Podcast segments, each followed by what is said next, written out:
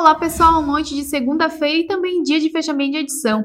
E eu vou adiantar para você as principais matérias que vão estar no jornal de amanhã. E a Procuradoria Especial da Mulher promove no dia 16 de março, das 7 às nove da noite, na Câmara de Vereadores de Timbó, a palestra Mulheres, seus direitos e a importância do amor próprio.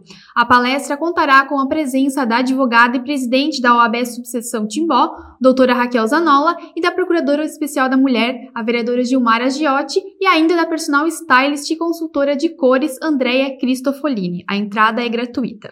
E o Festival das Cervejarias de Timbó deste ano está chegando com muitas novidades. O evento ocorrerá de 13 a 16 de abril no Parque Central. E amanhã você vai conferir essas novidades que a edição deste ano vai contar, incluindo com um show da, da banda Acústicos e Valvulados, que tem mais de 30 anos de história. Não deixe de conferir. E o município de Timbó foi sede nos dias 11 e 13 de março do Campeonato Estadual Lotéricas Caixa de Atletismo Sub-20, e a equipe de atletismo timboense obteve resultados positivos, tanto individuais como por equipe. Foram conquistadas nove medalhas e o terceiro lugar por equipe no naipe masculino. Confira amanhã a lista das medalhas completa. Bom, pessoal, vou ficando por aqui e estas e outras notícias você confere amanhã e continue nos acompanhando também pelas nossas redes sociais e pelo nosso site também. Até mais!